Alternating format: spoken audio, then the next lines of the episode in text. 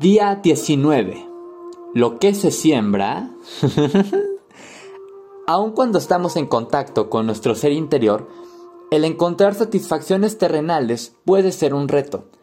El incremento en riquezas, por ejemplo, puede mejorar cada aspecto de nuestras vidas, pero si no tenemos cuidado nos puede engañar al hacernos creer que nuestra felicidad depende de la continua entrada de dinero. Cuando nos volvemos dependientes de cualquier cosa o persona para ser felices, inmediatamente empezamos a temer qué pasará si lo perdemos. Es por eso que mientras caminamos el camino de la prosperidad, buscamos mantenernos separados de lo que buscamos. Aunque suene ilógico, el estar separado no significa alejarnos de lo que deseamos. Separarnos significa cambiar nuestra necesidad de controlar cómo deseamos que se dé la experiencia por el simple deseo de dejar que la experiencia suceda. Separarnos significa cambiar nuestra necesidad de controlar cómo deseamos que se dé la experiencia por el simple deseo de dejar que la experiencia suceda. Tomen nota. significa soltar lo que deseamos de la manera limitada como lo vemos, para que podamos experimentarla de la manera rica, completa y afirmante en la que desea fluir hacia nosotros.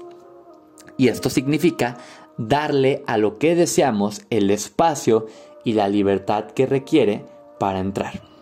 Una manera sencilla de separarnos es el de soltar tus deseos con, con tus bendiciones.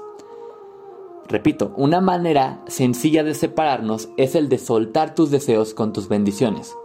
Si lo que deseas es tener más dinero, no solo te imagines volviéndote rico, también dedica algo de tiempo a visualizar a otros prosperando en su economía también. Si lo que buscas es mayor felicidad, visualiza a los demás llenos de alegría. Si lo que deseas es una relación amorosa, visualiza a los demás siendo amados incondicionalmente. Cuando estás dispuesto a dar a los demás lo que deseas para ti, no solamente bendices el mundo a tu alrededor, sino que abres el flujo de cosas buenas para todos, incluyéndote a ti. Y así, lo que se siembra, se cosecha. Lo que haces, se te devuelve. Así funciona el mundo. La acción del día. 1. Lee nuevamente tu plan de negocio para la prosperidad. 2. Coloca tu cuota de dinero del día de hoy en tu contenedor y lee la afirmación que está en el contenedor tres veces. 3. Bendice a todos los que están a tu alrededor, incluyendo a los otros participantes en este experimento. Imagina cómo aquellos a quienes bendices prosperan y se rodean del bien. Entonces, bendícete a ti misma, a ti mismo, e imagina lo mismo. Puedes continuar bendiciendo a la persona o personas en tu lista de bendiciones. El pensamiento del día. Cuando te separas mentalmente de ti y te concentras en apoyar a los demás con sus problemas, puedes manejar con mayor eficiencia tus problemas. De alguna manera, el acto de dar de ti es un factor personal de generación de energía. de Norman Vincent Peale.